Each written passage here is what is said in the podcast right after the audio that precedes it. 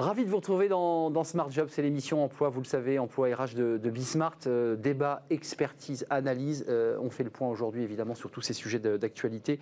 Euh, dans bien dans son job, alors oui, alors là ça colle bien, bien dans son job parce que c'est, on va découvrir avec un expert dans quelques instants, bien comment se désintoxiquer du numérique, de son téléphone portable. Oui, on est toujours le nez sur ce téléphone.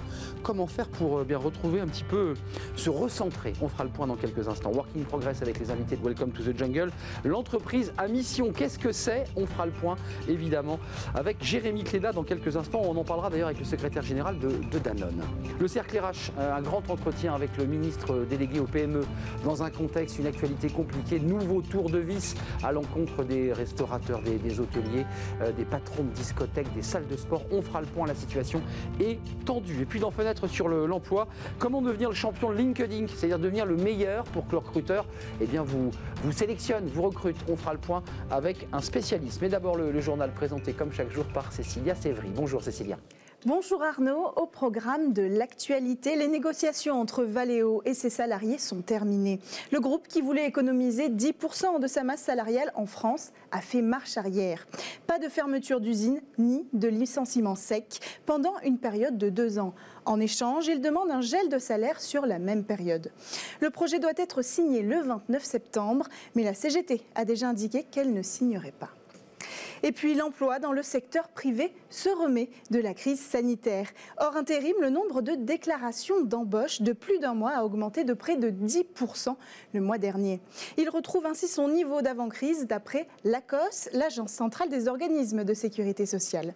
Et pour la première fois depuis le début de la crise, l'évolution redevient positive en rythme annuel à 2,2%. On retiendra les chiffres de l'industrie avec une progression de 13% des embauches. Marche. Et puis, si le secteur français privé se relève, la situation de l'emploi à l'international inquiète. Hier, l'Organisation internationale du travail publie un rapport plutôt pessimiste. Sur les trois premiers trimestres de 2020, les revenus du travail ont perdu 10,7%, soit 500 milliards de dollars par rapport à 2019. Les heures de travail cumulent une baisse de 17% au deuxième trimestre, l'équivalent de 495 millions d'emplois à temps plein. Et les perspectives pour le troisième et quatrième trimestre ne sont, guère plus optimistes. L'OIT table respectivement sur des pertes de 12%, puis, puis 8,6%. Voilà pour les informations d'aujourd'hui. Je vous laisse avec Arnaud Ardouin et ses invités.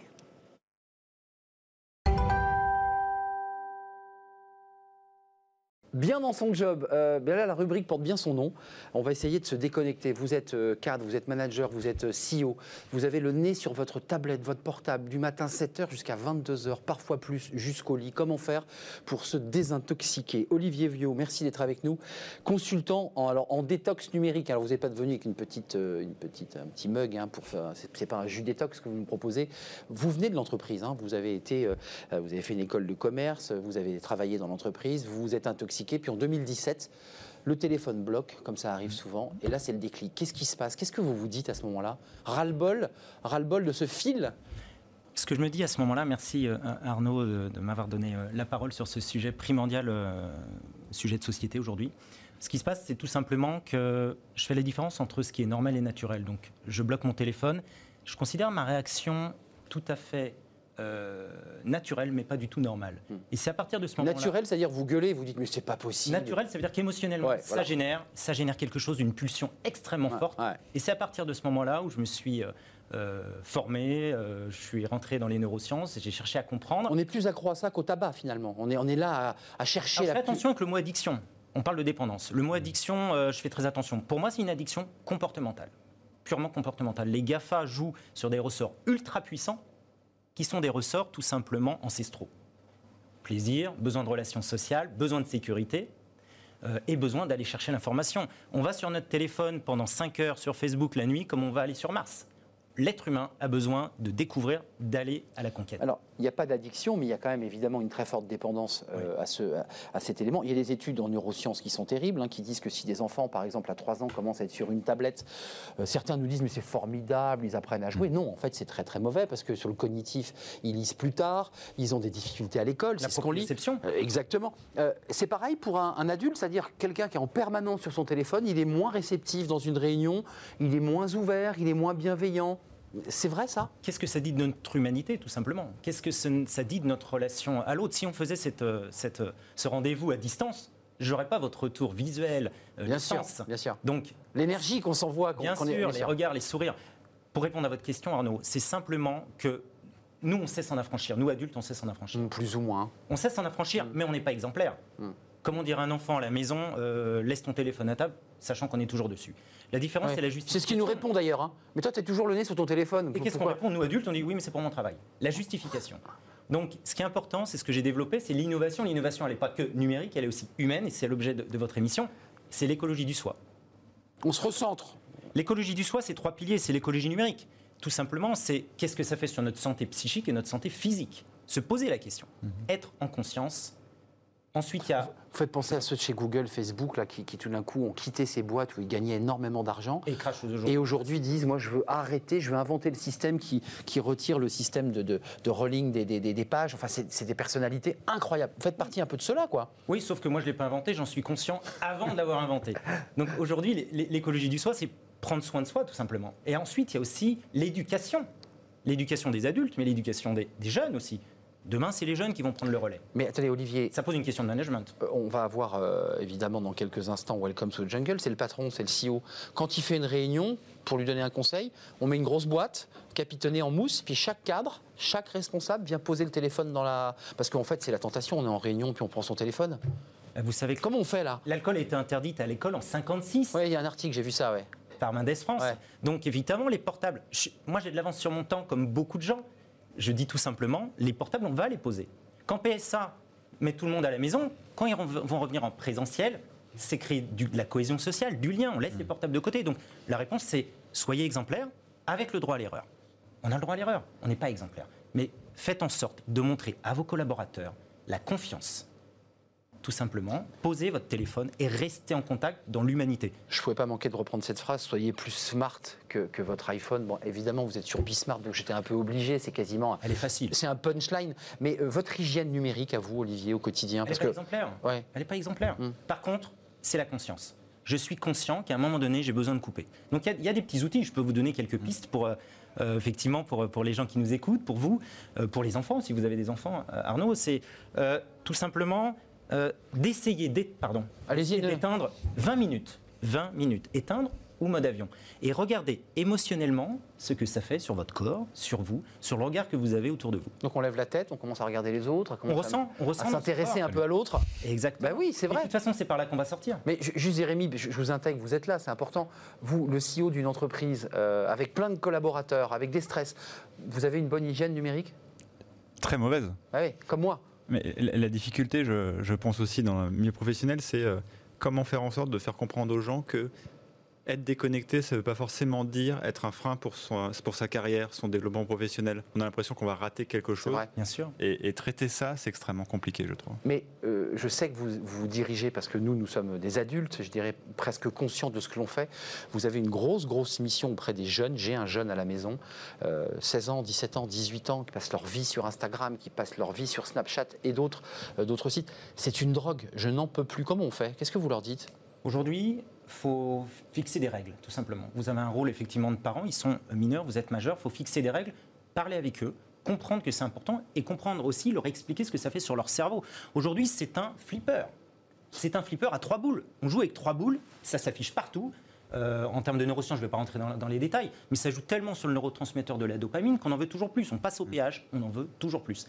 Alors, vous voyez, bien, qu'on est un peu dans la drogue là, quand même. Oui, on y est. Ah, on y est et la solution pour vos, pour vos ados, par exemple, c'est simplement de fixer une règle, de dire voilà, on va essayer, et vous mettez ça sur le frigo, vous faites signer à votre ado un petit contrat, et avec le droit à l'erreur. Je commence dès vendredi. Avec le droit à l'erreur. Le droit à l'erreur. C'est-à-dire que tu as quand même le droit de temps en temps de. de et pour vous aussi, le droit à l'erreur. De craquer. Il faut essayer l'exemplarité. Hmm. Savoir dire non et, être exemplaire. Hmm. Avec le droit à l'erreur. Euh, un, dernier mot. Euh, comment, comment sont reçues vos, conférences? Parce que vous venez de l'entreprise, et puis il y a quand même pas mal de gens qui prennent des décisions, qui vous disent attendez, j'en ai hyper besoin, je dois répondre en temps réel à des mails, à des SMS. Euh, ils vous reçoivent bien ou pas? Ils me disent merci. Ils me disent merci. Vous m'avez sauvé là, la vie. Mais effectivement, qu'on change tous un peu le monde à notre façon. Moi, dans mon écosystème, je, je suis passé dans une école de commerce, je fais de la philosophie avec eux.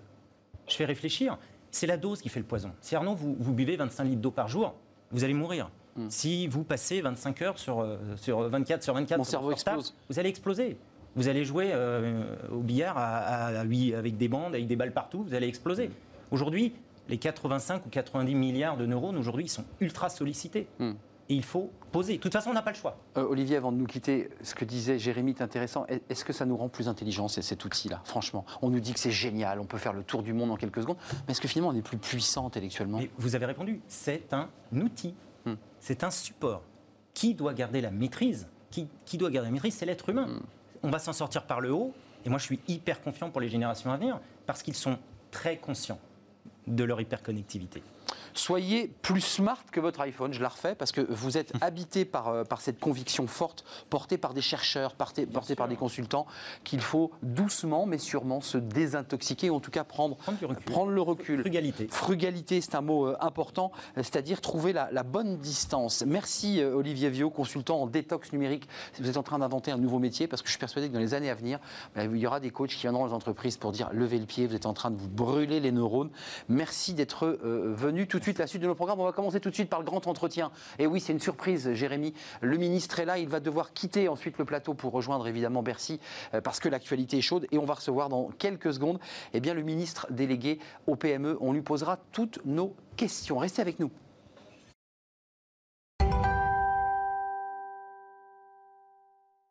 On bouleverse nos rubriques parce que l'actualité, vous le savez, est, compliquée avec les annonces hier d'Olivier Véran, avec un tour de vis, avec des zones rouges maximales, Guadeloupe, Marseille, Paris lundi.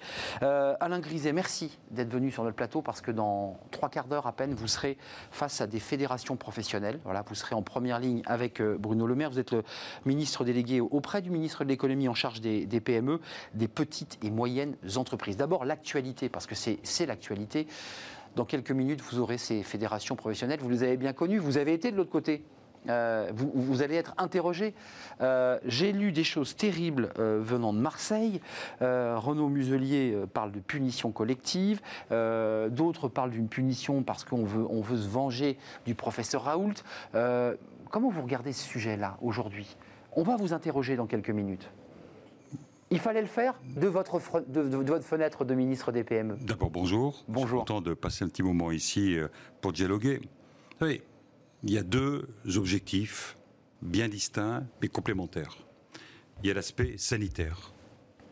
Euh, nous devons collectivement, individuellement, tout faire pour que notre pays puisse vivre dans les prochaines semaines, prochains mois, sans un risque majeur d'épidémie. Hum, Qui progresse hein, de, de jour en jour. progresse. Et à un moment donné, les responsables en charge de la santé, le ministre de la Santé en tête, Mhm. est en charge de prendre des décisions, parce que si ces décisions n'étaient pas prises, dans quelques semaines, dans quelques mois, il y a des hommes et des femmes qui porteraient plainte, qui l'attaqueraient et euh, qui mettraient... euh, bon, donc il faut prendre ces décisions. Voilà. y a- Les écoles ouvertes, mais on ferme les bars à 22h. il y a la- il y a- après, moi je suis pas ministre de la Santé, c'est pas ma spécialité. Il y a un certain nombre de raisons, sûrement, qui amènent à prendre ces décisions. Et je suis persuadé, le combat, il n'y a pas de combat à Paris-Marseille, il y a des décisions sanitaires. C'est en train de monter, ça d'ailleurs. hein. Non, mais peut-être, mais c'est des décisions sanitaires. Et puis après, avec Bruno Le Maire, nous, nous avons en charge l'économie. Notre objectif, qui est répété, qu'on applique, c'est d'essayer de tout faire pour que l'économie reprenne euh, le rythme normal. Euh, on, avait eu, on avait eu, après le 11 mai, une reprise d'activité meilleure que ce que Oui, c'est ce que le vous disiez, Oui, ouais. Mais c'est vrai en plus Moins de défaillances d'entreprises que prévu. et une reprise économique était meilleure que prévu. D'ailleurs, Bruno Le Maire lui-même, il y a quelques jours, disait euh, Allez, on va faire mieux dans l'année et peut-être que on va récupérer euh, ce qu'on faisait en février avant 2022. Donc, on était là. Bon, on voit depuis quelques Mais c'est un jours, tour de vis qui est terrible. depuis quelques jours, on voit l'épidémie est là et donc nous, on s'adapte à Bercy. Et effectivement, je vais, j'ai déjà eu ce matin euh, un échange avec Renaud Muselier. J'ai eu un échange ce matin avec le Et président. au- aussi virulent, Renaud Muselier, que sur Twitter, qui dit attendez, un coup de fil, c'est pas de la concertation Non, mais on n'est pas dans la virulence, on est dans l'échange de mon côté et Hum. de, le- du part du président du C'est- conseil régional aussi. Alain Griset, on parle d'économie. vous parlez d'économie, et je m'adresse à ceux qui nous regardent, qui sont des restaurateurs euh, à Marseille, mais ça va arriver à Paris, puisqu'il y aura une couvre-feu à 22h. C'est compliqué pour eux. Ils ont eu pour certains pas de terrasse, donc pas possibilité d'augmenter le chiffre d'affaires. Donc certains sont restés fermés ou bancals. Euh, ceux qui ont une terrasse faisaient un bon chiffre d'affaires, mais là vont devoir fermer l'établissement. C'est compliqué. Et au même moment, au même moment, on maintient euh, le travail en entreprise, on maintient les écoles, on maintient des lieux de vie en société, mais on dit aux restaurateurs, bah non, c'est plus possible. C'est ça qu'ils vont vous dire. Oui, mais tout ça, je comprends. Mais j'ai une responsabilité qui est, sur le plan économique, comment on trouve les solutions, y compris dans des situations Extrême. complexes, extrêmes, que certains peuvent considérer injustes, que je peux entendre. Que je peux entendre, leur, leur façon de voir les choses.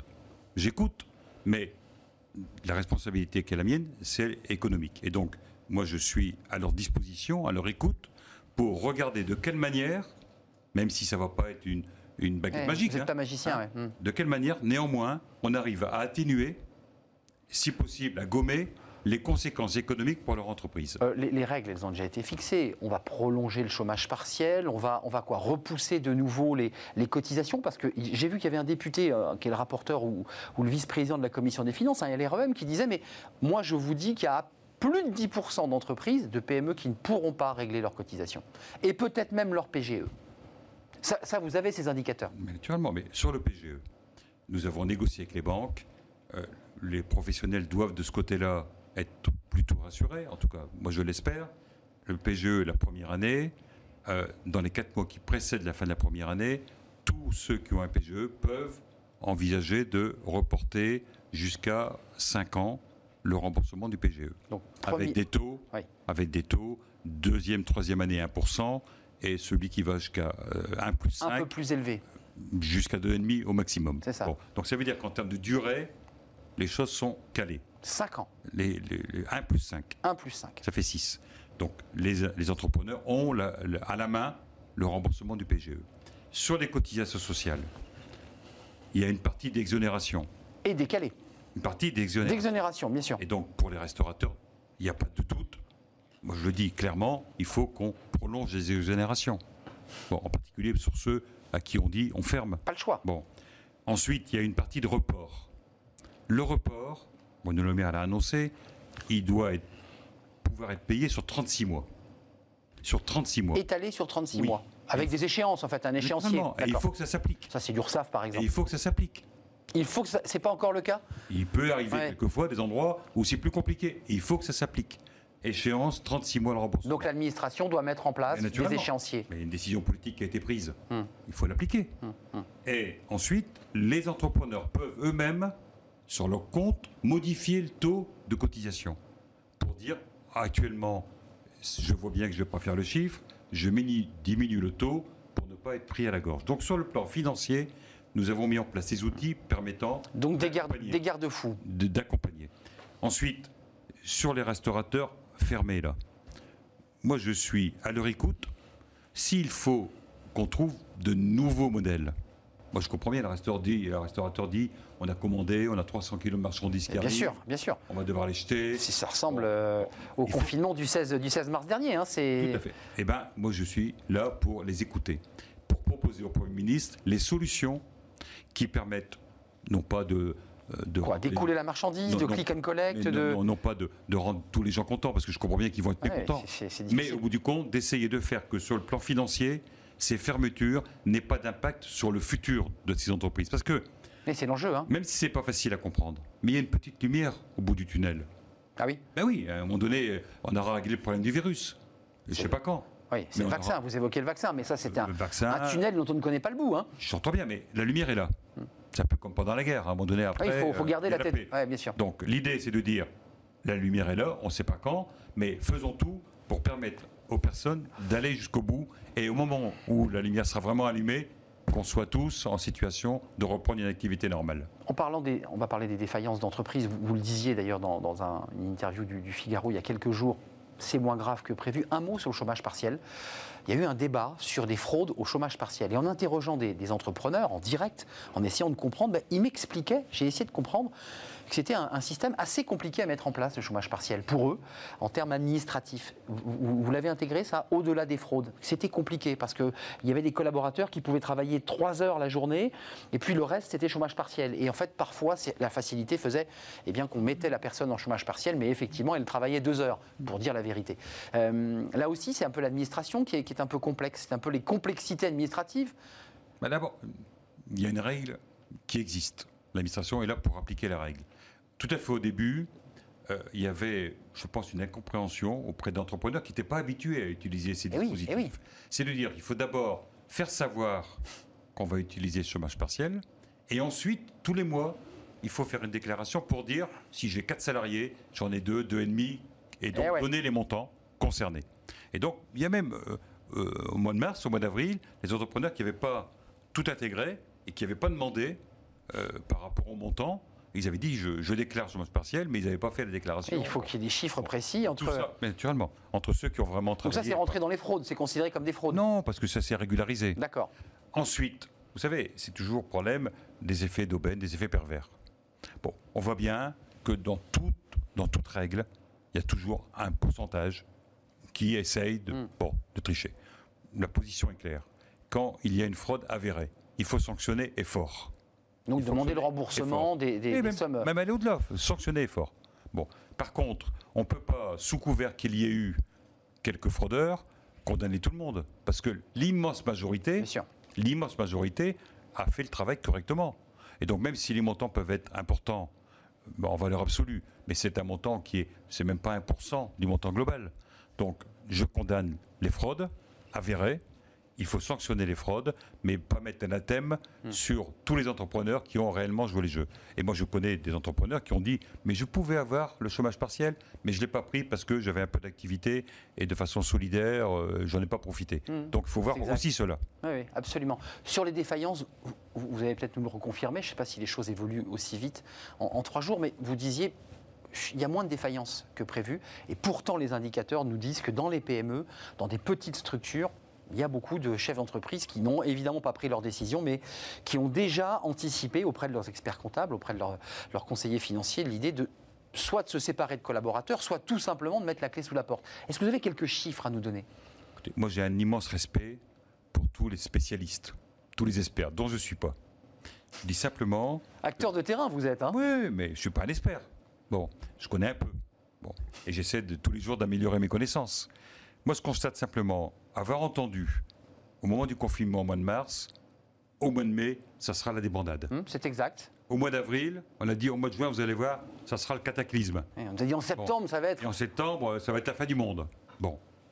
Pour l'instant, je dis bien pour l'instant, euh, naturellement, c'est difficile. hein. Pour les entrepreneurs, c'est difficile, quelle que soit leur taille. Mais néanmoins, globalement, les dispositifs uniques au monde Oui, bien sûr. la France a mis en place. Ce garde-fou est unique, en a effet. permis, aussi bien pour les salariés que pour les entrepreneurs, a permis pour l'instant, même si on dit ils sont sous cloche, mais a permis pour la plupart des entrepreneurs De maintenir. de contenir, de maintenir. Et qu'il n'y a pas, pour l'instant, au jour d'aujourd'hui, il n'y a pas en nombre de défaillances un nombre plus important que dans une année classique. Ça ne veut pas dire qu'il n'y en aura pas dans deux mois, trois mois, je ne sais pas. Mais pour l'instant, il n'y en a pas. Et euh, nonobstant le, le virus, on voit quand même que euh, les, les Français qui ont pu ont quand même mis 90 milliards de côté. Et que Le livret A a, a- a progressé. eh, ou dans, ou dans- ou dans le- même les comptes courants. les comptes hein. courants, absolument. Attendez, euh, un de vos collègues disait il faut passer dans les matelas. Bon, pourquoi pas Hum, Dans les, dans les Bon. boîtes, dans les coffres. Ouais, dans les, bon. Mais en tout cas, ceux qui le peuvent ont une partie de possibilité de contribuer à la relance. Hmm. C'est comme l'histoire du virus. Chacun a une responsabilité individuelle. S'il y a une flambée aujourd'hui, pourquoi? Eh bien, à un moment donné, Ah, Parce que les Français sont partis en vacances, parce qu'ils se sont qu'il y a eu des déplacés. comportements qui n'étaient pas adéquats. Hum, hum, Bon. Et donc, que ce soit sur la santé ou sur l'économie, moi je, je crois beaucoup à la responsabilité. L'État des responsabilités, on essaie de les assumer, mais chaque Français a une part de responsabilité pour que ça aille mieux. Euh, D'un mot, parce que j'aimerais qu'on parle quand même des, redressements judiciaires, de- parce que là, on est dans du diagnostic, je dirais, conjoncturel lié à cette crise. Puis j'imagine que le ministre que vous êtes commencez à réfléchir à l'après. Vous êtes déjà dans la petite lumière. Euh, quand même, l'économie du sport, euh, la jauge à 1000, on avait fait une émission sur ce plateau. D'ailleurs, euh, l'économie du sport, c'est des emplois. Et c'est aujourd'hui des emplois de sécurité, des emplois d'encadrant, des emplois de. C'est une activité, elle aussi qui est en très grande difficulté. Là aussi, soutien à ces, à ces clubs euh, amateurs, professionnels qui ont des, salariés Mais le sport, l'événementiel, le tourisme, la culture, on voit bien qu'il y a des secteurs, des pans entiers. Cinéma, théâtre ouvert, hein, vous le confirmez Voilà, ce qui est assez paradoxal par ailleurs, parce que c'est. Mais c'est pas encore. Euh, on peut pas dire que ce soit formidable. Bon. Non. Mais tous ces secteurs-là, et surtout tous les secteurs qui sont en, en conséquence touchés indirectement. Mmh, bien sûr, bien sûr. Parce qu'on parle de sport, mais derrière, il y a un tas d'activités. Mmh, un écosystème autour du sport. Un écosystème global qui est touché. Donc, nous essayons de regarder. Euh, Roselyne Bachelot l'a fait pour la culture. Euh, on essaie de regarder situation par situation. Euh, moi. Ah, les ministres des Sports doivent vous en parler, j'imagine. Non, j'ai rencontré la semaine dernière les discothèques. J'ai rencontré la semaine dernière les agences de voyage. Donc on regarde situation par situation comment on peut trouver des dispositifs adaptés à chaque situation. Mais comment on adapte la petite lumière Elle est très loin. Pour eux, on nous dit il n'y a plus d'avions, on ne circule plus, il n'y a plus de long courrier. Enfin, je veux dire, c'est une activité qui vous échappe là. Là, là, vous abordez un sujet qui est différent. C'est des évolutions structurelles. Et eh oui, qui les impactent. Conjoncturelles. C'est structurel. Hmm. Quand on dit globalement, quand tous les Français disent je veux plutôt rouler en voiture électrique, hmm. C'est quoi la conséquence dans 5 ans, dans 10 ans, il y aura moins de moteurs thermiques. Il faut flécher euh, notre stratégie, bien, sûr. Il faudra bien euh, faire évoluer. Mhm. Quand euh, un certain nombre de Français disent oui, il faut diminuer les distances en avion, il faut plutôt prendre le train, bah, il y aura moins d'avions à construire. Bon, ça, c'est en gros, entre guillemets, ça n'a pas trop à voir avec le virus. Permettez-moi, le Covid a accéléré ce processus. Ça a accéléré, mais n'empêche que ça, c'était des, des, éléments qui étaient déjà Mmh. dans, dans, les tuyaux, comme on dit, dans, l'esprit. Dans les évolutions de la société. Mmh. Euh, quand un certain nombre de Français euh, utilisent euh, le digital pour faire des achats, dire ça a déjà commencé mmh, avant le virus. C'est exact. Donc on a à la fois des éléments conjoncturels et, des éléments structurels. Et donc, moi, dans mon ministère, on essaie de regarder comment, sur le structurel, je prends un exemple très concret, la filière habillement chaussures est en grande difficulté. Bien sûr. Mais elle l'est. Elle était déjà auparavant. Depuis 10 ans. Bien sûr. Dans une difficulté qui s'aggrave. Hum. Et euh, la part consacrée à l'habillement, aux chaussures a baissé. Naturellement. Et, donc, effectivement, il, les entreprises sont Qu'est-ce qu'on, aujourd'hui, la question, avec la petite lumière, qu'est-ce qu'on fait pour accompagner cette filière au-delà du conjoncturel, pour avoir un avenir meilleur. Avant de nous quitter, je sais que vous y tenez beaucoup parce que euh, vous étiez le, président de l'UDP, de l'artisanat. Donc souvent, vous le disiez d'ailleurs, ce sont des emplois qu'on ne peut pas délocaliser. Euh, on entend beaucoup Made in France, retour des PME avec des, administrations qui doivent acheter français. Euh, là aussi, vous tapez du poing sur la table, c'est pas si facile. On a beaucoup entendu le ministre le dire. Et, dans les faits, on a vu beaucoup d'entreprises soit se délocaliser, soit acheter en Chine. Comment on fait là pour refaire vivre ces, ces PME, ces entreprises entreprises françaises pour leur donner des clients D'abord, moi je souhaitais qu'on mène une réflexion sur le Made in France. Hmm. Pour réellement garantir aux Français que quand ils achètent, c'est bien français. Donc il y a une origine garantie France. Qui existe, hein, qui, existe et qui me paraît une meilleure garantie. Hmm. on va d'abord travailler là-dessus. Puis ensuite, on aura à un moment donné une vraie réflexion globale sur le coût. Sur le coût. Bah c'est très bien. C'est un peu plus cher. Fabriquer en France, c'est plus cher. Il y a plusieurs solutions. Et moi, je comprends bien quel pouvoir d'achat. Tous les Français ne peuvent pas mettre plus cher. On baisse le coût du travail. Vous devez en parler avec le ministre de l'économie. Le coût du travail, c'est quoi? C'est pas seulement le salaire non. du salarié, c'est aussi les cotisations sociales. Est-ce qu'aujourd'hui on a la bonne assiette? Hmm. Bon, euh, voilà. Est-ce qu'il faut ou pas euh, qu'il y ait euh, sur ce qui est fabriqué à l'étranger une taxation plus importante Je ne sais pas. Baisse de l'impôt de la production, ça a été annoncé. baisse de l'impôt de production. Pérenne au-delà du Covid. Hein. Naturellement, 10 milliards pour le 2021, 10 milliards 2022, mais 10 milliards 23, 24 et 25. Hmm. Donc tout ça, ce sont des stratégies sur lesquelles nous travaillons de long terme. Et donc l'objectif que nous avons actuellement, c'est de travailler sur le quotidien. C'est ça qui est compliqué dans votre mission. Non mais... Il y a la crise, il y a le quotidien. On travaille sur la crise, du matin au soir et on essaie de se projeter. On essaie de faire les deux à la fois, euh, sans ménager notre, notre temps et c'est normal. Euh, les défaillances d'entreprise sont la plupart du temps des entreprises qui passent en redressement judiciaire. Est-ce que là, il faut aussi réfléchir à une, je dirais, à une réforme, à une façon de... On le dit souvent, un entrepreneur vous dit, une fois que j'ai mis le doigt dans la moulinette du RJ, du redressement judiciaire, chronique d'une mort annoncée, je m'en sors pas. Comment, comment on redonne un souffle à une entreprise qui va mal, qui dit j'ai besoin de trouver des clients, j'ai besoin de peut-être me réorganiser? Pour éviter qu'elle ferme Parce que c'est ça, il y a des centaines d'entreprises qui ferment chaque année. Je, je, vais travailler avec le garde des Sceaux dès la semaine prochaine sur le sujet. Je peux répéter ce que j'ai dit il y a quelques mois. Je veux qu'on se comporte avec une entreprise comme on se comporte avec un être humain. Quand un être humain est malade, on n'attend pas qu'il soit à l'agonie pour le soigner. Quand une entreprise a une difficulté, on l'accompagne au début de la difficulté. Avant de l'emmener à l'hôpital. Naturellement. Eh oui. Au début de la difficulté. Mmh, Il y a un petit clignotant où on n'arrive pas à payer ses cotisations, où on n'arrive pas à payer son prêt, où on ne paye pas la TVA. Là, c'est un warning. Il y a un petit clignotant. Tout de suite, on intervient. Mmh. On n'attend pas qu'il soit totalement. Qui, qui intervient euh Mais Globalement les organismes sociaux, l'État, il faut qu'on se mette d'accord. C'est ça la difficulté. C'est ça l'enjeu. Mais oui, mais on va le faire. Il faut trouver la personne qui intervient ou l'institution. D'abord, il faut d'abord qu'on ait la possibilité de dire oui, on le fait. Et si on le fait, qui le fait? C'est ça. Et donc, je vais travailler avec Garde des Sceaux pour voir si on peut, sur ce sujet-là, avoir ce comportement d'humanité, d'accompagnement. Dès qu'il y a une petite difficulté, on intervient. Et mon expérience parce que j'ai déjà testé ça, quand on intervient tout de suite, 9 hmm. fois sur 10, on soigne, hmm. on guérit. Donc c'est vraiment un travail de dentelle, d'individualisation, d'accompagnement de l'entreprise avant qu'elle parte à l'hôpital. et puis aussi, où là on massifie, on va dire. Et d'humaniser, Bien sûr. d'humaniser le comportement avec l'entreprise. Hmm. L'entreprise, c'est quelque chose d'important et l'entreprise n'a pas pour objectif d'être tuée, d'être accablée, d'être accusée. Hmm. L'objectif, elle est indispensable. L'entreprise est indispensable. Elle, fait vivre la nation. Elle est utile. Et elle crée de la donc, richesse. Quand elle a une difficulté, ce qui est normal dans la vie d'une entreprise d'avoir une difficulté, on l'accompagne. Comme un être humain d'ailleurs. Hein. Comme un être humain. On a des hauts, on a des bas, mais il faut être accompagné. Alain Griset, merci. Je vous laisse, euh, comme on dit, filer. Vous êtes le ministre délégué en charge des PME. Vous reviendrez si vous avez quelques minutes à nous accorder, parce que là, vous avez une réunion, je crois, avec Bruno Le Maire, avec euh, bah, des fédérations, hein, restaurateurs, hôteliers. Euh, il faut vous préparer, évidemment. C'est la moindre des choses. C'est la moindre des choses. À ce face-à-face, ça n'a pas été simple. Merci d'être venu sur le plateau du Cercle DRH. Merci beaucoup, monsieur le ministre.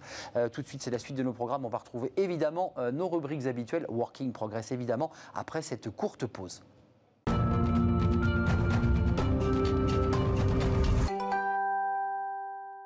Working Progress avec Jérémy Cléda et les invités de Welcome to the Jungle. Je suis très heureux de vous retrouver, Jérémy. Euh, entreprise à mission, alors c'est un mot un peu barbare peut-être pour ceux qui, nous regardent, mais enfin c'est un mot qui est très identifié, identifié d'ailleurs à l'intérieur d'une loi qui est la loi Pacte. Euh, et un invité, là, va nous expliquer bien ce que c'est exactement qu'une entreprise à mission. Oui, en tout cas, c'est peut-être un terme neuf, mais euh, le, sens qu'il y a derrière est vieux. Euh, on s'est beaucoup, je pense, posé la question ces derniers mois de quel le sens de l'entreprise, quel est le sens qu'on y trouve, qu'on se donne nous-mêmes. Euh, pour rappel, hein, il y a eu un sondage récent près d'étudiants de grandes écoles. Il y a 62% des étudiants de grandes écoles, de mmh. commerce ou d'ingénieurs, qui refuseraient de prendre un emploi dans une société pour laquelle ils trouvent que les enjeux sociétaux et environnementaux ne sont pas respectés. Donc c'est un enjeu clé et, aussi dans le, dans le recrutement. Euh, et donc la question, c'est comment ce sujet d'entreprise à mission, il peut être porté par des boîtes euh, et surtout comment y arriver. Et là, je pense qu'on a un très bon exemple avec. Euh, bonjour Mathias Vichra, vous êtes le secrétaire général de, Danone. souvent, on se dit d'ailleurs que ce genre de transition, ce genre de changement de statut, on peut le faire quand on est 10, 20, 100 personnes. Vous, vous le faites avec 100 000 collaborateurs. je crois que vous d'ailleurs, vous êtes la première entreprise à mission cotée en France. en, quelques mots, comment, comment cette transition se fait? Comment vous en êtes venu à être euh, allé sur ce, sur ce sujet et, peut-être sur ce statut plus précisément? En fait, euh, c'est à la fois une continuité et une rupture. C'est une continuité parce qu'il faut s'inscrire dans la longue durée euh, avec l'action sociale environnementale de Danone, le discours de Marseille d'Antoine Ribou en 1972 où il dit qu'il faut faire de l'économique et du social en même temps. Il y a déjà du en même temps. ensuite, une raison d'être qui est posée dès 2005 dès 2005, un engagement Bicorp. Et puis, c'est aussi une rupture parce que, en réalité, avec la crise du Covid, euh, notre président directeur général, Emmanuel Faber, a eu la conviction qu'il fallait accélérer le processus mmh. pour devenir une entreprise à mission et que ça avait du sens pour les consommateurs, pour les salariés et pour les parties prenantes et même pour les actionnaires, parce que les actionnaires ont voté à notre Assemblée générale à 99,5% en faveur du statut d'entreprise à mission. Et, justement, alors on voit bien que dans, tout ça, la relation au temps, elle, est clé. Euh, comment on fait pour inscrire une société d'ailleurs cotées en bourse, Oui. dont le- les sujets sont plutôt court terme, euh, vers une- un objectif de long terme, même, même si on sait que ce genre de, de finalité a un impact positif sur euh, euh, les revenus et, et le développement de l'entreprise Ouais, alors d'abord, une entreprise à mission, c'est deux choses principales. C'est d'abord un renouvellement du- de la gouvernance, puisque vous avez une euh, qui est posée, un comité de mission avec des personnalités extérieures qui vont vous aider, qui vont évaluer que vous poursuivez bien la mission. Cet élément d'évaluation s'accompagne euh, d'un organisme euh, qui est PwC pour nous et qui nous, qui nous certifie les indicateurs. Donc premier élément, renouvellement de la gouvernance, évaluation externe. C'est pas vous qui dites. On dit je suis entreprise à mission, voilà. c'est formidable, Donc pre- premier élément. Deuxième élément, euh, un élément de cliquet, puisque vous inscrivez votre raison d'être dans vos statuts. Et nous, notre raison d'être, c'est apporter la santé par l'alimentation au plus grand nombre. Quand vous apportez la santé par l'alimentation au plus grand nombre, vous ne pouvez pas faire n'importe quoi en matière d'acquisition, en De matière sourcing, de vente de produits, de sourcing. Sûr. Et la réalité de cette raison d'être, et je m'a- et je m'arrête là-dessus sur euh, la réalité dans la stratégie de l'entreprise, c'est que depuis que nous avons adopté cette raison d'être, notre portefeuille est devenu de plus en plus sain. Nous avons 90% de nos produits aujourd'hui qui sont considérés comme sains. Et il y a par exemple le Nutri-Score qui nous classe A et B pour plus de 90% de nos produits. Donc ça, c'est un élément tangible qui inscrit la raison d'être dans la stratégie de l'entreprise. Mais vous ne le vendez pas, je dirais, en, en termes de marketing, là, cette fois-ci, pour le consommateur. Moi qui pousse mon caddie, je, je- je- je n'ai pas en tête que vous êtes une Ouais, entreprise à mission. un- comment on fait ce lien point. C'est un bon point. Entreprise à mission, c'est un dispositif à la fois de gouvernance, d'inscription juridique dans les statuts et d'une certaine manière aussi, on peut dire, de marque employeur parce Oui, que oui. euh, pour les salariés, euh, c'est quand même très euh, favorable, très, euh, Très sain. très sain Ouais. euh, de savoir qu'on travaille dans une entreprise comme ça ou alors qu'on Mmh. veut aller dans cette entreprise. Pour le consommateur, c'est plutôt Bicorp qui est un des enjeux qui est cette certification américaine. Nous sommes la première multinationale au monde à nous être lancée dans la certification Bicorp. Nous avons 45% de l'entreprise qui est certifiée 100% en 2025. Mmh. Et là, pour le coup, cet enjeu, c'est de conjuguer Bicorp et entreprise à mission. Qui donne des règles strictes, il faut quand même le préciser. C'est- la certification la plus exigeante, la plus exigeante. hein. en matière environnementale et sociale. Je sais que votre, votre entreprise aussi a été certifiée. Ouais, tout récemment, ouais. C'est une grande fierté. Et c'est vrai que c'est, pour le coup, c'est un enjeu important. Pour l'instant, Bicorp n'est pas assez connu des consommateurs. C'est un enjeu pour demain Ouais. que les Pour consommateurs. l'afficher. Voilà. Eh Oui, bien sûr. Ouais. Et, est-ce que justement, parce que c'est un peu la question, derrière, il y a beaucoup de labels, beaucoup de certifications. Euh, en tout cas, quand on est un particulier, c'est extrêmement difficile de comprendre ce qui se cache derrière. Ouais. Euh, en plus, parfois, les gens comprennent avec des labels de, de développement durable. Ouais. Euh, on, on- on en connaît beaucoup. Euh, euh, com- comment faire en sorte que les gens puissent comprendre l'effort? Parce que cette, cette transition, notamment à votre échelle, elle est, elle est gigantesque. Ouais. Euh, et après, de, de les amener vers peut-être un mode de consommation un peu, un peu différent. Ouais, c'est un très bon point. Nous, on pense que Nutri-Score est vraiment d'abord un label scientifiquement prouvé euh, et qui doit guider le consommateur. Qui avait été un peu critiqué, hein, je le précise quand même. Nutri-Score, ça avait été un peu tendu au départ. Ouais, en fait, ça avait été critiqué parce qu'il y avait notamment le sujet est-ce que ça doit être obligatoire ou est-ce que c'est volontaire Mm. pour les entreprises? Mm. C'est resté sur le mode volontaire, mais il y a de plus en plus d'entreprises qui veulent adopter le Oui. Nutri-Score. Euh, encore une fois, Danone, 90% des produits sont classés A et B, et, et pour nous, on considère que c'est vraiment un élément qui doit guider l'entreprise et le consommateur, évidemment, euh, pour connaître et évaluer la qualité, j'allais dire, euh, LC des produits. Et, et ju- et justement, alors peut-être pour rebondir sur ça, euh, Nutri-Score, c'est sur la base du volontariat. De plus en plus de gens le font. Ça deviendra peut-être une norme au fur et à mesure. Est-ce que l'entreprise à mission, c'est bien sûr sur la base du volontariat de chacun, Mm. mais est-ce que vous pensez que ça va devenir la norme finalement? Quand on, quand on lit, euh, c'était une étude en juin, il y a, il y a 4% des gens, seulement 4% des gens qui pensent que leur entreprise elle s'inscrit dans une démarche positive. Oui, encore. 80 96 Il y a- il y a marge. Il y un peu de marge. Et en même temps, pendant le, pendant, le Covid, il y avait un, un sondage Ipsos aussi qui montrait que 90% des consommateurs attendaient de leur marque préférée qu'elle ait une action sociale Oui. et environnementale positive. Mm. Donc on voit qu'il y a cette tension. Moi, je pense que, euh, en réalité, les consommateurs et les salariés vont être les principaux moteurs de changement dans les entreprises. Mm. Les principaux moteurs. Les salariés attendent beaucoup de leur entreprise, on le dit dans les écoles de commerce, c'est ce que vous avez révélé. Un choix éthique, Euh, un choix 20 ans, environnemental. C'était le salaire. Aujourd'hui, c'est le sens et l'impact de mon entreprise. Et c'est heureux. Donc on est dans ce, dans ce moment-là. Euh, on voit qu'il y a de plus en plus d'entreprises. Il y en a neuf dans les sociétés du CAC 40 qui ont adopté une raison d'être, qui est la première étape. Oui, c'est juste vue- en dessous. C'est juste en dessous, en vue de devenir société à mission. Donc il se passe quelque chose. Donc moi, je crois qu'il y a un mouvement. Nous avons par exemple aussi avec beaucoup d'entreprises du CAC et, d'entreprises internationales lancé deux grandes coalitions, l'une euh, pour lutter contre la perte de biodiversité, l'autre pour lutter contre les inégalités, au G7 d'un côté, à l'ONU de l'autre. Il y a énormément d'entreprises qui nous rejoignent. On a même le patron de Microsoft pour créer une dynamique, ouais. pour lutter contre les inégalités. Donc il y a une dynamique. Il se passe quelque chose en ce moment. Ce qui est bien, c'est de l'inscrire dans un cadre juridique, parce que sinon c'est incantatoire. Comme la Constitution, on a inscrit euh, des règles environnementales adossées dans la Constitution de l'entreprise. Exactement. Et, sur ce genre de, coalition un peu globale, euh, sans glorifier certaines personnes, mais on voit que quand même souvent, c'est le résultat, le fruit de patrons très engagés. Euh, comment peut-on faire pour les entreprises qui, n'ont peut-être pas ce, genre de conviction à, leur tête, pour les, les inciter à suivre ce mouvement parfois on voit que bah, ça bloque parce que à la tête. Oui, bien sûr. je pense qu'il y, a deux choses. D'abord, quand une entreprise a euh, un historique d'engagement, c'est plus simple. Mm. Danone, euh, c'est depuis 50 ans que l'entreprise est engagée entre Antoine Ribou, Franck Ribou, maintenant Emmanuel Faber. Euh, par ailleurs, je pense qu'en réalité, beaucoup de patrons se disent que si ils ne doivent pas le faire par conviction, il faut le faire quasiment par pragmatisme. D'abord parce qu'il y a le sujet de marque employeur des salariés.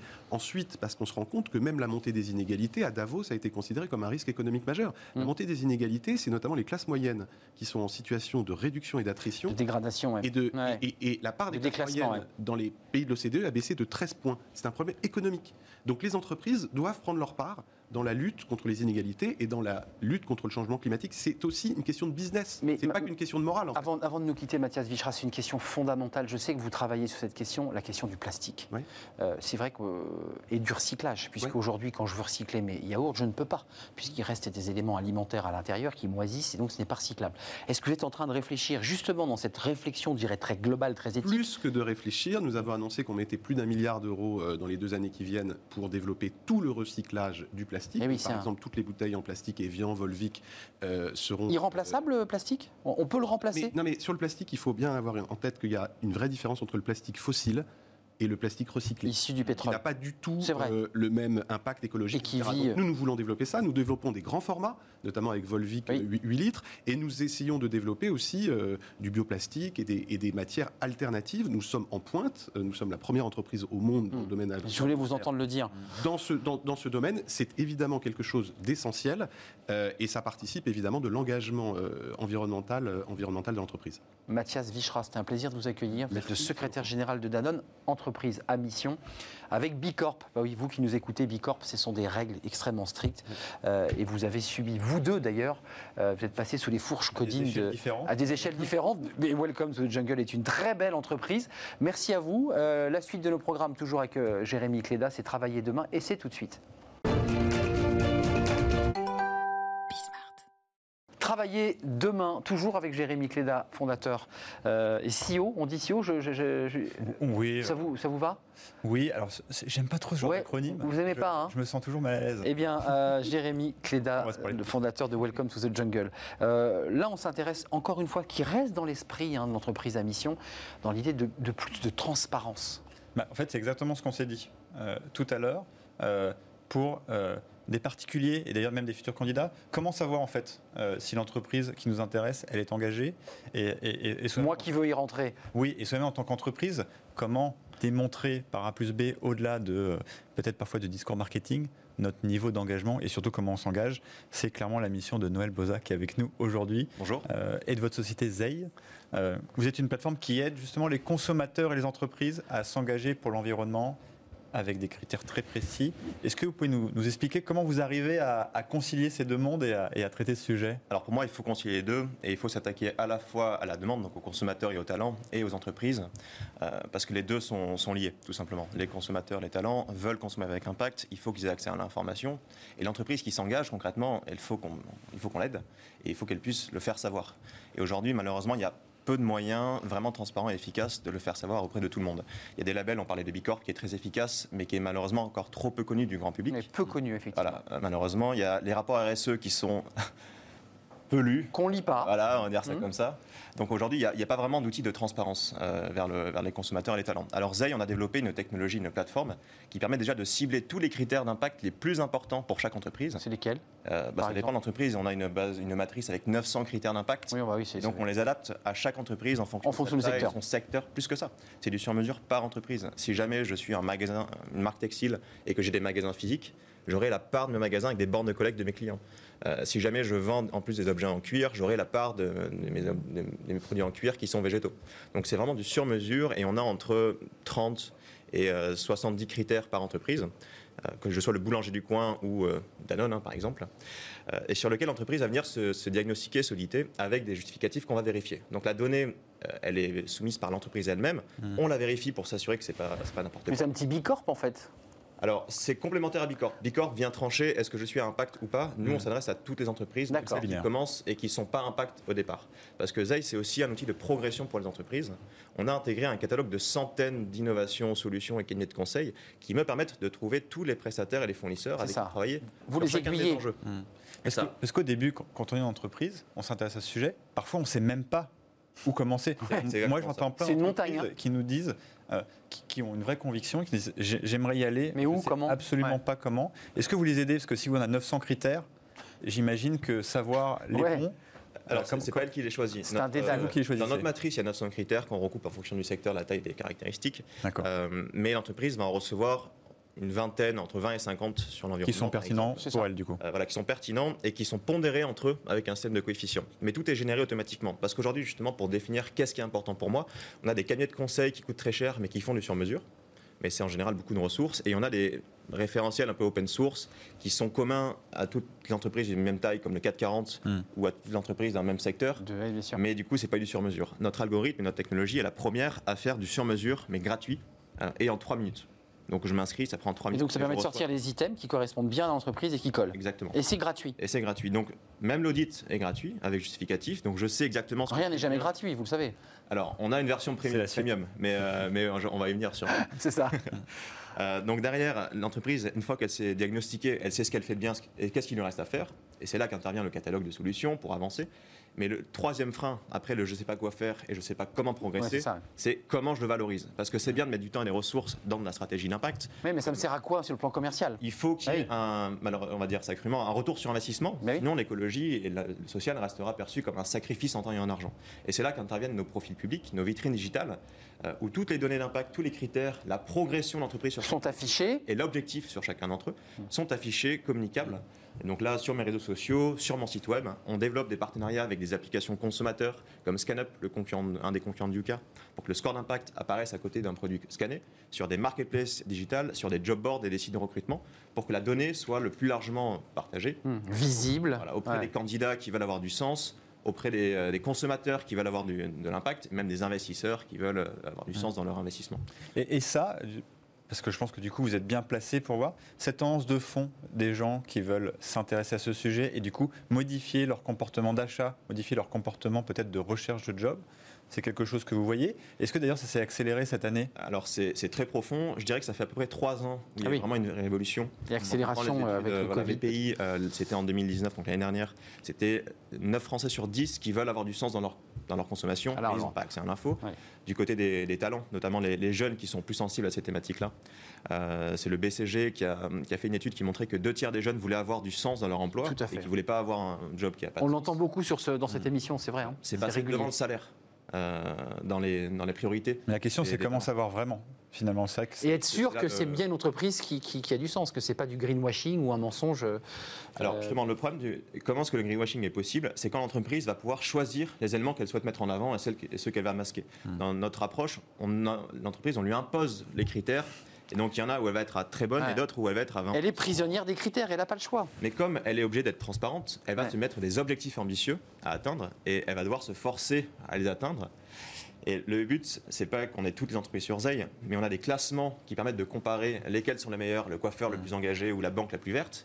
Et on devrait lancer, alors c'est pas encore le cas, mais on devrait lancer dans peu de temps un moteur de recherche qui me permettra de chercher une entreprise sur Zay. Si je la trouve parfait, je vois ses engagements. Si je la trouve pas, on dira désolé, elle n'est pas encore transparente. Voici le classement des meilleures alternatives euh, aux cosmétiques, aux textiles. à Ça Qui correspondent au secteur qu'on cherche. Donc- ça donnera à certains l'envie de de se lancer là-dedans. Ah, les classements, ça fait toujours Voilà. plaisir. Évidemment, ça motive. Merci, merci d'être venu, euh, Noël Boza. Euh, Z, Zeil, ça veut dire quoi en 10 secondes? Zéro éco-impact. Ah ben voilà. Euh, mais oui, j'ai- j'aime bien, Jérémy, vous avez remarqué. sais. Mais Je me doutais que la question arrivait. elle arrivait, mais elle arrive tout à la fin, mais zéro Éco-impact. Peut-être un proverbe chinois aussi. C'est- Moi, je pensais que c'était du chinois, mais c'est- c'est Zei, exactement. On a déjà parlé chinois sur ce plateau. Merci Jérémy, merci à vous Noël. On termine notre émission, vous connaissez notre rubrique. Fenêtre sur l'emploi, LinkedIn. Oui, comment faire pour être un champion sur LinkedIn et se faire remarquer? Bah, C'est tout de suite.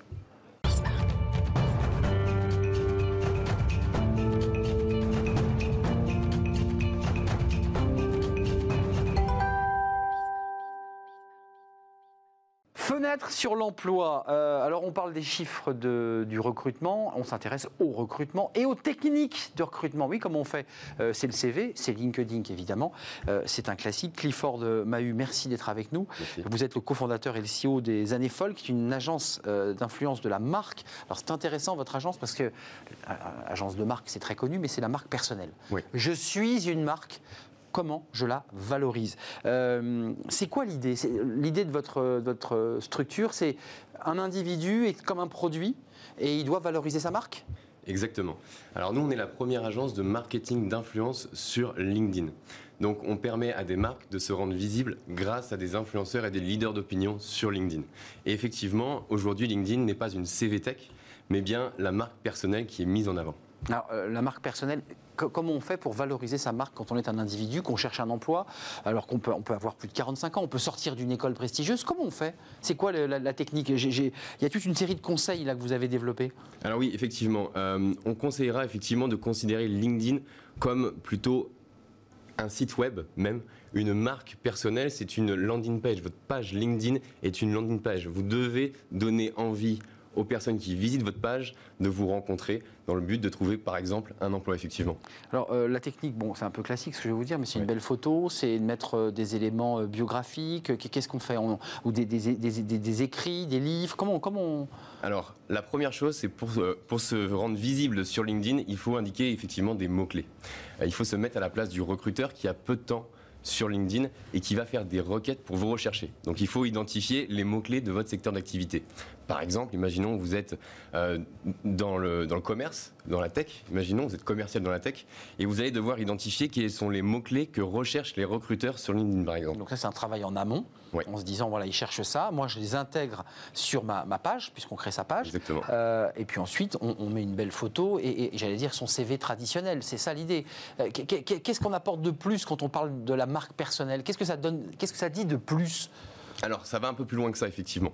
Il faut euh, se mettre dans une, dans une casquette presque de marketeux. Se dire que finalement, le recruteur va avoir 5-10 secondes sur votre profil, c'est la réalité.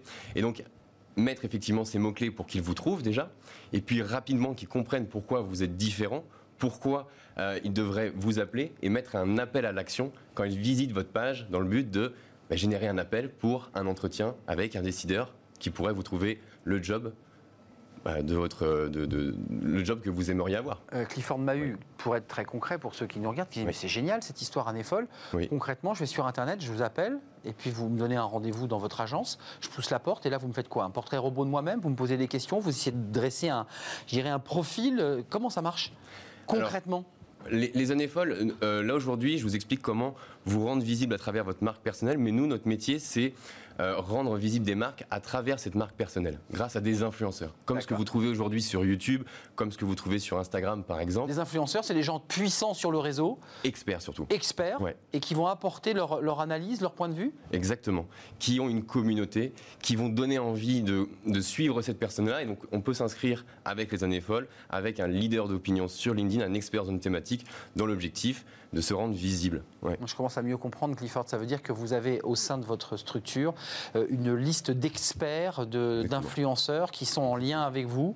Ouais. Euh, alors, comment ça se passe? Ils vous alertent sur des sujets qu'ils vont lancer, des entreprises dont ils vont parler? Comment ça, comment ça marche? Alors, ils ont une ligne éditoriale, ces gens-là. C'est-à-dire qu'ils ont une expertise, effectivement, ils créent du contenu au quotidien sur LinkedIn, et donc, euh, ils ont des thématiques. Et c'est plutôt l'inverse. C'est plutôt. Donc, c'est leur métier de- l'entreprise- de- de- Exactement. c'est leur métier d'être- Une partie de leur métier. C'est-à-dire qu'aujourd'hui, c'est un nouveau métier. Influenceur sur LinkedIn, c'est un tout nouveau métier. Euh, ce sont avant tout des experts dans leur domaine. Ça, ça peut être un entrepreneur, ça peut être très bien euh, un indépendant qui a une expertise, ça peut être un coach, un formateur, etc. Et qui a une communauté qui le suit sur LinkedIn grâce à son expérience, grâce à son expertise. Et aujourd'hui, vous, vous avez une marque avec les mêmes valeurs et vous allez vous inscrire dans cette ligne éditoriale. Et donc moi, en tant que personne recrutée, cherchant un emploi, ça Ouais. booste ma visibilité? Oui, ça peut booster votre visibilité. Je dirais plutôt qu'il faut utiliser ces codes comme ces influenceurs-là qui ont compris l'intérêt de LinkedIn, ne pas considérer LinkedIn comme une CV tech, mais vraiment comme, comme je vous dis, un site internet en quelques secondes, comprendre rapidement pourquoi vous êtes différent des autres. Avant de nous quitter, j'ai Oui. l'impression d'entendre Amélie Favre-Guittet qui vient régulièrement chaque mardi euh, et qui, qui dit mais il faut être culotté et dans un- l'un de vos conseils, vous dites prendre contact directement avec les recruteurs. Euh, C'est le conseil que vous donnez Chasser aussi. les chasseurs. Chasser le chasseur. Oui, C'est-à-dire qu'en chasser fait, il faut vraiment faire un travail. Alors qu'on avait, vous avez vu au début de l'émission, un, un- un- un homme qui cherchait à nous désintoxiquer d'Internet. Euh, Bon, bah, avec vous, c'est compliqué, hein, parce qu'il faut passer quelques heures pour d'abord euh, faire quoi? Un diagnostic, chercher les chasseurs? Effectivement, en fait, vous allez vous mettre à sa place et vous allez devoir le chercher, bien comprendre ses besoins. dans la tête du chasseur. Exactement. Et se dire que euh, vous allez donner envie de, de vous rencontrer. Il ne faut pas être sur LinkedIn pour vendre un produit. Il faut donner envie d'acheter. Il faut donner envie que, que le recruteur ait envie de vous rencontrer. C'est vraiment l'objectif. Donc le, le- le recruter euh, dans la peau d'un produit, euh, il faut- si on se met dans la peau d'un marketeur, c'est ça l'idée. hein. Euh, je dois me positionner comme un produit dans un segment, dans un secteur, avec les bons mots Ouais. euh, et avec, je le bon packaging. hein. Oui, exactement. Et avec les codes justement de, de, de votre secteur d'activité. Ne pas oublier que c'est un réseau social. Ce n'est pas un email. Quand vous approchez un, un- un recruteur dans l'objectif de le chasser, de chasser un chasseur, eh bien là, il faudrait imaginer euh, deux, trois phrases, par exemple. Vous êtes sur, euh, sur une messagerie d'un réseau social et non un email. La personnalité va, enfin, le recruteur va recevoir un texto en quelque sorte. C'est votre téléphone qui va vibrer. Euh, et donc en, en quelques secondes, il va regarder votre texto et ce qu'il va vouloir envie, ce qu'il va vouloir échanger avec vous à travers ce, ce, petit, euh, ce petit chat pour avoir un appel. Et avec les conseils des années folles et de leurs influenceurs, peut-être, eh bien, aura-t-il envie d'échanger avec vous et d'aller plus loin pour engager eh bien, un processus peut-être de, de recrutement, peut-être même d'embauche. Le chasseur chassé, je, je- je retiens cette phrase. Merci Clifford vous. cofondateur CEO des années folles. Alors, ce n'est pas que du recrutement euh, et de marque personnelle, hein, on a compris, vous êtes aussi un, un- un influenceur, vous d'une certaine manière, vous êtes devenu vous-même un influenceur, non? Bah, pour l'effigie de notre entreprise, oui, mais on n'a pas pour objectif d'être des influenceurs. On a des influenceurs dans notre label, effectivement. C'est ça. Et nous, on est un peu euh, en, en retrait. ouais. Des influenceurs dans le label. Merci d'être venu nous éclairer. C'est un, un tout nouveau métier dont on vient de parler, les influenceurs sur euh, LinkedIn. On, on va essayer de creuser ce, ce dossier. Merci à vous. Merci vous. de votre fidélité. Merci aux équipes techniques, à Fanny Griesmer euh, à mes côtés dans, dans cette émission. Et puis merci à vous qui nous regardez, qui faites vivre cette émission, à la fois sur les réseaux sociaux et puis qui regardez sur nos antennes. D'ici là, ben, portez-vous bien. À demain pour euh, la dernière émission de la semaine. Ça sera le cercle des experts.